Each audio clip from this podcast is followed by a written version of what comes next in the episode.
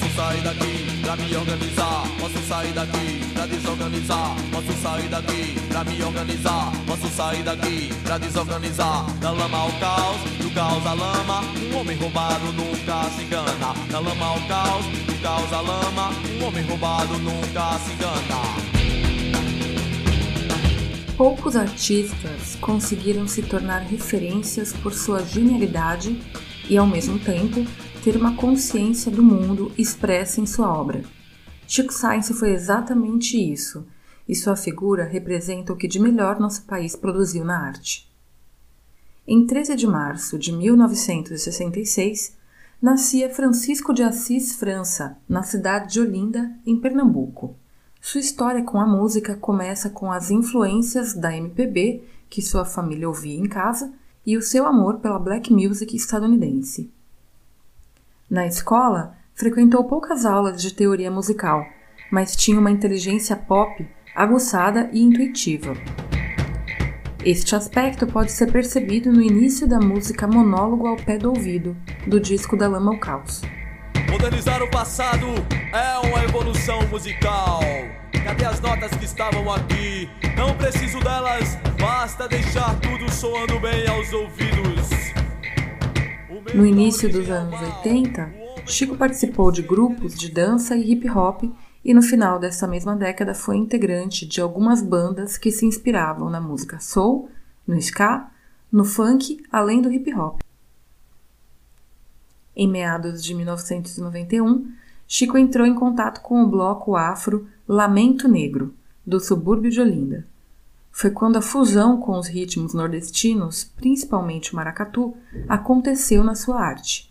Daqui nasce a Nação Zumbi. Neste período, Pernambuco vivia um caos social. A qualidade de vida era péssima e os índices de desemprego e violência eram altíssimos. Chico, testemunhando as injustiças sociais, foi um dos principais colaboradores da criação do Mangue Beat, movimento de contracultura que, por meio da mistura de ritmos, mostrava as desigualdades da região.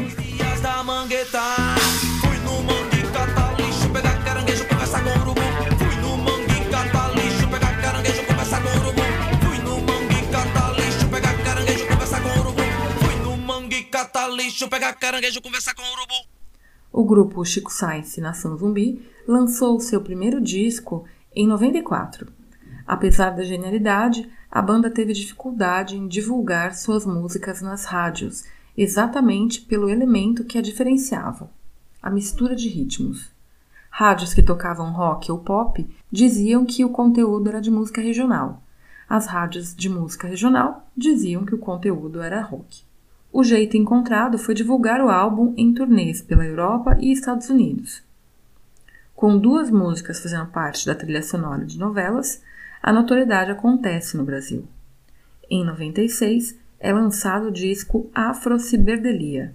Esses dois álbuns foram incluídos na lista dos 100 melhores discos da música brasileira da revista Rolling Stone.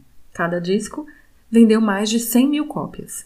No dia 2 de fevereiro de 97, às 18 horas e 30 minutos, Chico Sainz dirigia sozinho o carro de sua irmã, de Recife para Olinda, quando bateu contra um poste, após ter sido fechado por outro veículo. Apesar de ter sido socorrido por um policial que passava pelo local, ele não resistiu e chegou ao hospital já sem vida. Em 2009, o Mangue Beach se tornou patrimônio imaterial de Pernambuco. A importância do movimento e de Chico Sainz é passado para as crianças nas escolas.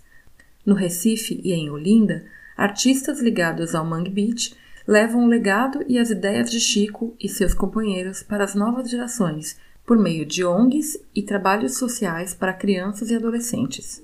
O músico Otto, em uma entrevista, disse o seguinte: aspas, Chico está nos cordões dos mestres da sabedoria popular é composto dos sonhos pernambucanos, dos versos proféticos e das rimas do MC. O Brasil conheceu uma lenda do rock, do rap e do maracatu. Tem gente que faz tanta coisa em tão pouco tempo na Terra. Fecha aspas. O artista não está mais aqui, mas sua mensagem permanece viva. Chico Sainz, presente. MTST, a luta é valer. Peguei um balaio, fui na feira, rouba tomate e cebolinha. Passando uma véia, pegou a minha cenoura. Aê, minha véia, deixa a cenoura aqui. Com a barriga vazia, não consigo dormir. Fico bucho mais cheio, comecei a pensar. Que eu me organizando, posso desorganizar eu me organizando, posso me organizar. E eu me organizando, posso me